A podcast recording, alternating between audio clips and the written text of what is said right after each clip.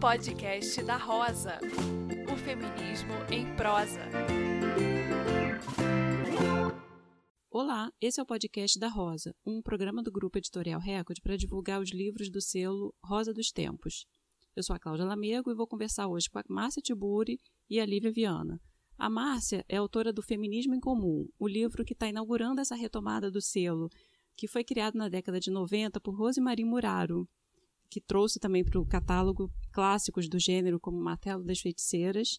E qual é o nome do livro que você estava lendo, Márcia, que você contou para é gente? Eu adoro um livro dessa editora que se chama Eunucos pelo Reino de Deus, que é sobre mulheres, sexualidade e igreja católica. Acho que é um livro muito importante em todos os tempos, né? Nos, é um livro que já tem uns 30 anos de publicação mas é um livro para hoje. E aí é bom que o livro vai sair de novo. Por né, acaso é, sair, é, o primeiro sair. do fundo de catálogo que a gente vai retomar. Né? Bem legal.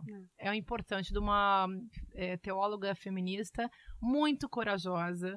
Você se mata de rir lendo o livro, embora seja super sério, porque ela sabe tudo de Bíblia e de teologia e cita Opa, muito a gente bem. está no momento certo, então. Né? É a Uta Hanke Heinemann, perdeu a cátedra, coisa de bruxa, né? Perdeu a cátedra da universidade onde ela dava aula por causa desse livro. Olha. É... O Lívia, é, a Lívia é gerente do catálogo literário da Record e ela faz parte aí do grupo de editoras que estão fazendo essa retomada da, da Rosa.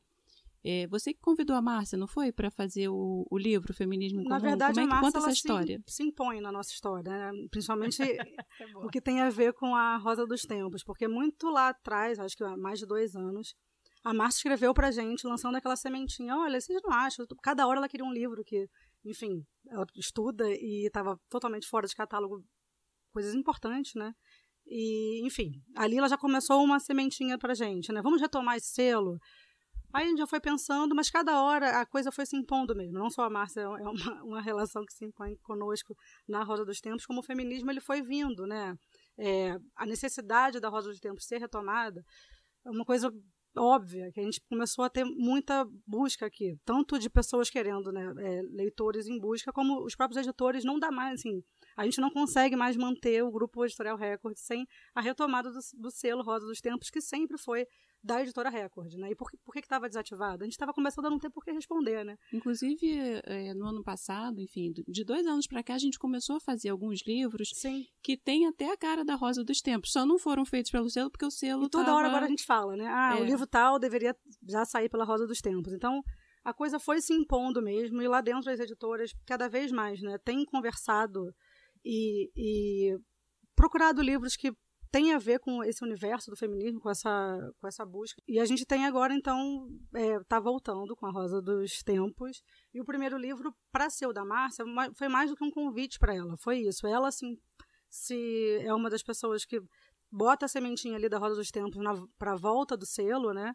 E a gente queria, então, um primeiro livro para o selo que fosse um manifesto, que fosse algo rápido, que pegasse o momento.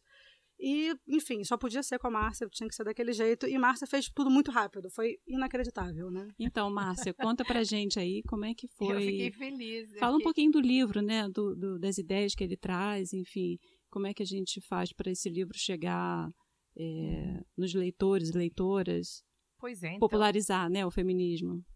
Pois é, é importante, já faz parte da luta.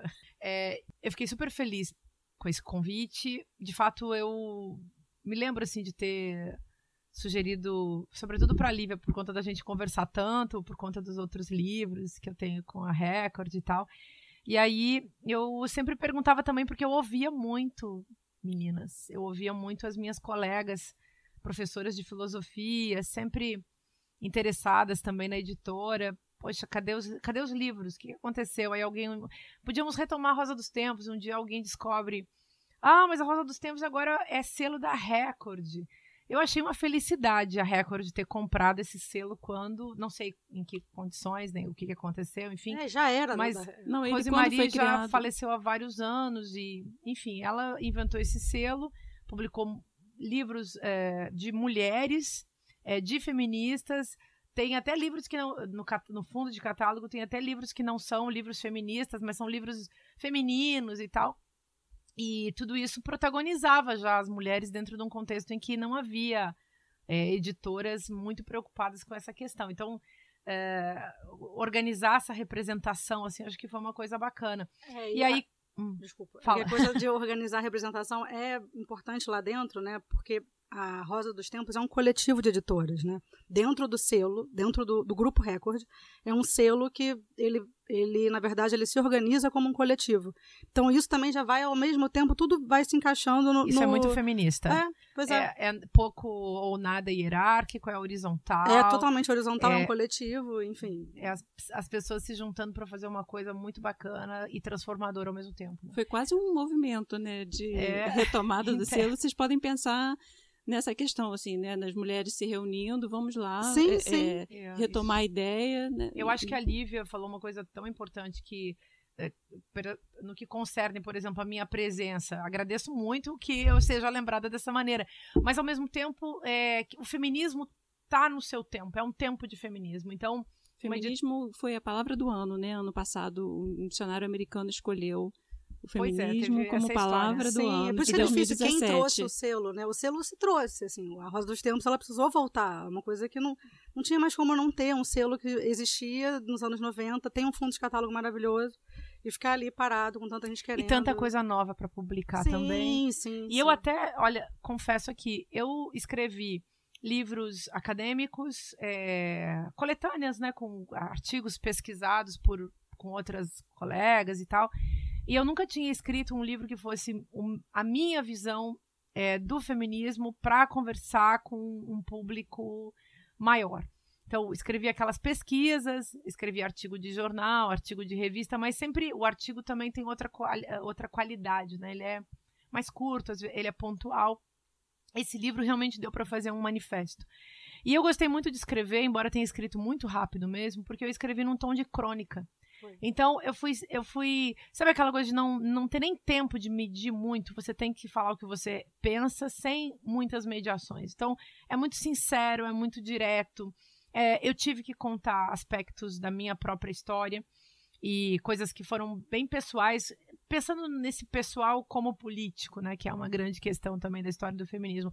Onde está o pessoal e onde está o político? Para as mulheres que se tornam feministas, o É muito penso- difícil você não ir na sua família, é muito difícil você não falar sobre feminismo, não pensar na sua avó que sofreu tão, tão mais do que é, a maioria da sua geração e a sua mãe que já estava numa outra geração. É, é muito difícil você se ver minimamente você ser mulher e não pensar nisso, você não pensar o quanto que a luta vem da família, né? Ô, E Márcia, essa- então, você, você, você conta muita experiência pessoal no livro e tem essa questão de você ter falado que você também se tornou feminista, né? Em algum momento. Como a Simone de Beauvoir fala, ninguém nasce mulher, torna-se mulher. A feminista também, né? Ela torna-se feminista em algum momento. Ou nem diz que torna-se, mas ela já está sendo. Pois é, então, eh, acho que essa é uma questão, a gente vai avaliando o nosso devir. Mas uma coisa que eu queria colocar em relação ao que a Lívia estava falando é que é, uma característica típica dos livros das feministas na história e das mulheres que reivindicaram direitos e por isso entram dentro dessa linha do tempo do chamado feminismo, que é um termo que começa a ser usado mais no século XIX, inclusive, segundo consta, antes aplicado aos homens do que às mulheres. E uma característica, então, desses textos é que as mulheres relataram a si mesmas, elas falaram das suas próprias vidas. E o feminismo, nesse sentido, para mim, quando estudando isso e verificando isso, eu fui descobrindo que o feminismo devolvia às mulheres aquilo que o patriarcado e a dominação masculina tinha roubado delas de maneira violenta, que foi a sua própria história, a sua própria biografia, a sua própria capacidade de narrar a si mesmas. E eu acho que essa é uma característica do nosso feminismo de hoje.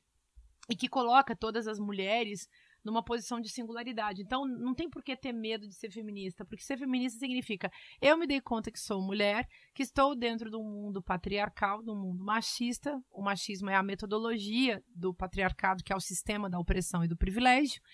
E é, me, me tornar feminista significa me dar conta. Eu me dei conta de que pesa sobre mim, que o poder e a violência pesam sobre meu corpo, pelo simples fato desse corpo ter sido marcado como mulher. Como é que uma pessoa entra na luta antirracista? Ou entra na luta anticapitalista? Quando ela se dá conta, quando ela cria uma consciência de que o corpo, a história, o que ela é, o seu ser e o seu estar estão sendo usados por um sistema que visa justamente eh, oprimir, mas que visa usar e por isso oprime para poder usar esses corpos. E os corpos das mulheres sempre foram usados. Eu insisto no livro com a questão do trabalho das mulheres, com a questão do assédio, com a questão da violência, com a falta de poder, com essa estrutura, essa equação que rege a sociedade patriarcal. Mulheres violentadas, homens cheios de poder. O livro traz também um conceito muito interessante, que é essa questão do feminismo abarcar todas as lutas de oprimidos e trazer uma, uma proposta de diálogo também entre os vários tipos de feminismos e inclusive traz a, a, questão da voz das mulheres negras, das transexuais, são temas que têm surgido também e que eu acho que são uma característica dessa quarta onda do feminismo, né? essa, essa multiplicidade de vozes. Pois é, Cláudia, o feminismo que a gente faz hoje, em qualquer lugar, em qualquer tempo, é, deriva de um divisor de águas paradigmático que é o feminismo negro, americano sobretudo. E porque esse feminismo foi longe, Angela Davis está pelo mundo afora, é, Audre Lorde, é, várias outras. Enfim, essas mulheres é, que se posicionaram como feministas e, e colocaram o feminismo como uma luta antirracista ao mesmo tempo, então criaram esse jogo da interseccionalidade. A própria Angela Davis, que é uma figura que luta também contra o capitalismo. Então, junta a luta de classes com a luta racial, com a luta das mulheres a discussão de gênero e sexualidade entra aí. É um feminismo é, que se coloca como é, uma construção histórica e de debate dentro da história, e não como um feminismo essencialista, que é aquele que defende que existe uma mulher por natureza, que é uma coisa altamente patriarcal, machista. Assim também. como ser mãe, ser um grande dom de Deus. Né? Você... Olivia, eu queria que você. Aqui no Brasil, acho que a gente tem até um feminismo regional, né? Questões regionais.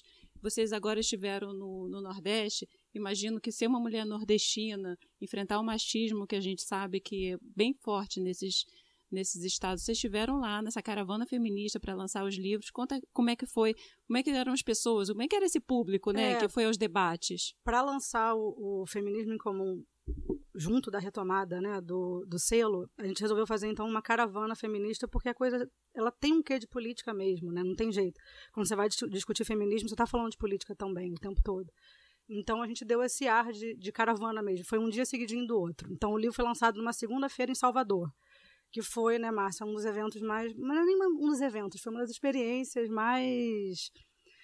Fascinante. intensas, fascinantes, né? Foi muito. Porque a gente está vivendo agora, a coisa está acontecendo agora, né? E, e, isso foi no dia 20. Não, que dia foi isso? Em janeiro? Fim foi de janeiro, né? 29, Antes do carnaval. 29 de janeiro. Começou no dia 29 de janeiro, logo, logo após a presença da Márcia numa gravação de rádio bem diferente dessa, né?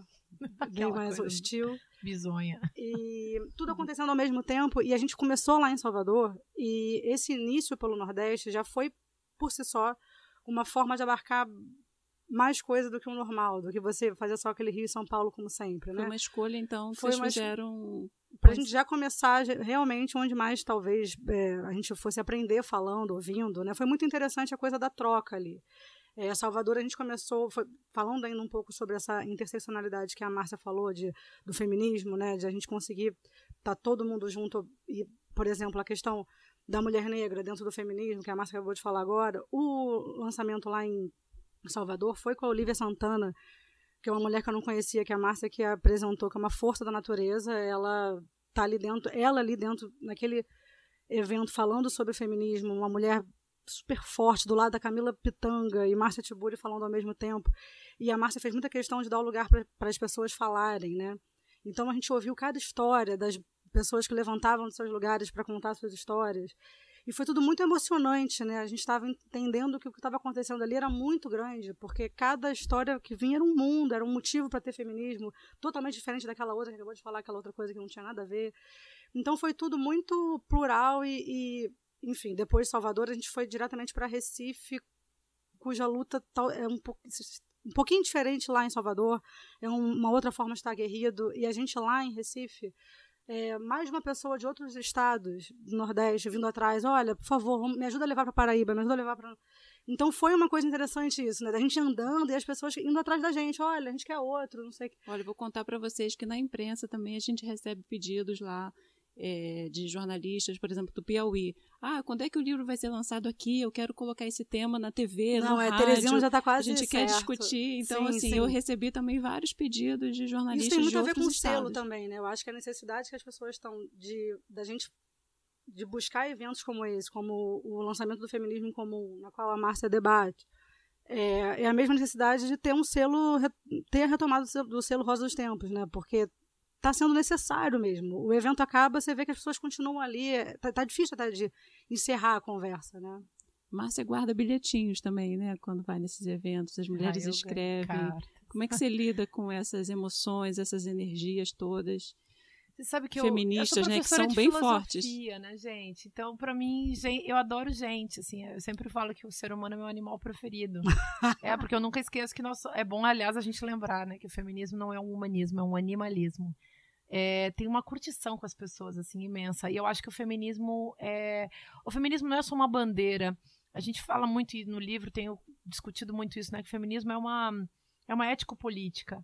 E, e vem é um, é um outro trabalho com os afetos, é um outro trabalho com a reflexão. E isso aproxima as pessoas. Nós nos aproximamos das mulheres e das pessoas que não, mesmo que não sejam mulheres, que se que tem um desejo de conviver com uma proposta de construção da sociedade mais avançada, que Sim, o implica feminismo tem um pouco isso também. Eu acho que muitas vezes uma das formas de se descobrir feminista é querer cuidar de outra, né? Querer, de alguma forma, você fala, ei, como assim a minha mãe ou a minha tia? Ou, e você, aquilo voltando do afeto da família, da construção de si como mulher e feminista, né? O E quanto que... tem essa, essa compaixão aí, Lívia, Sim. eu acho que sim, e essa solidariedade, porque a gente começa a notar por que, que a minha vida, a minha vida, sei lá, considerando hoje, nós estamos aqui, três profissionais, vivendo nossas vidas. Pensa a quantidade de mulheres que não têm essa chance. É isso. Seja por classe, seja por raça, seja por opressão, porque, enfim, conviveu, convive. Pensa, aí a gente vai pensar nas nossas antepassadas, nas nossas avós, mães, tias, avós, bisavós. A gente pensa ao mesmo tempo nessas mulheres que lutaram é, pelos direitos na sua época e que legaram para nós a chance de estarmos aqui hoje. Sim.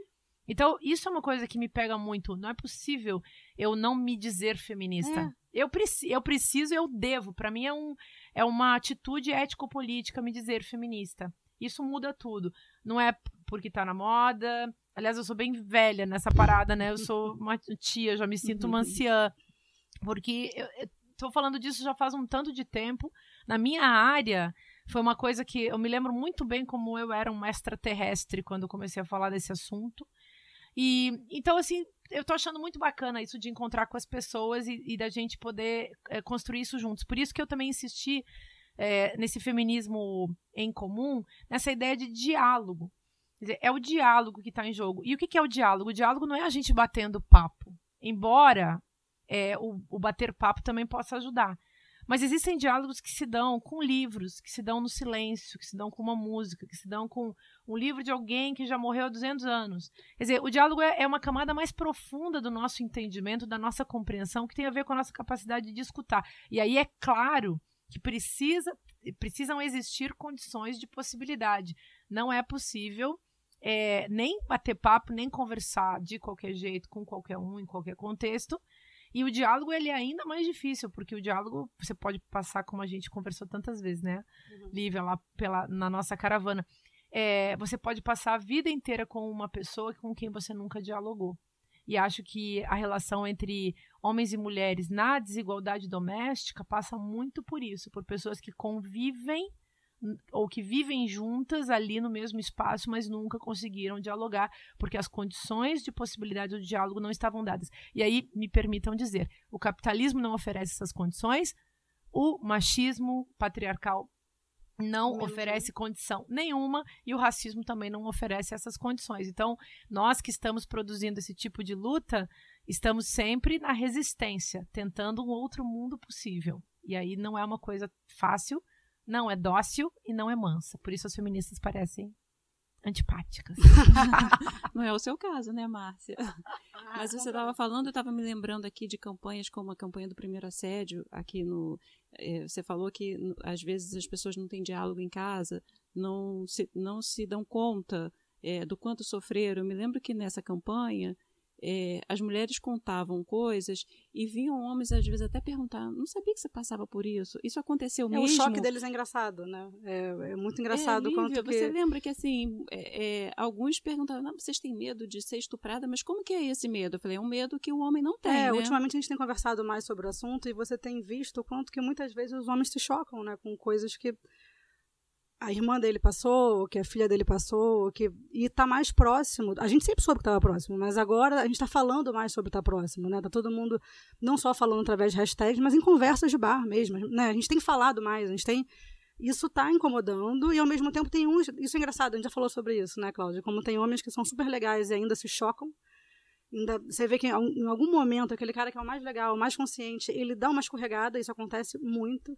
Mas aí também você vê que tá todo mundo aprendendo. Assim, e ele... a gente mesmo, né? Começa a rever nossos conceitos, a gente tem, nossa história. Enfim, é. acho que a Rosa dos Tempos está aí para ajudar uh, nessa luta que continua. A caravana feminista continua.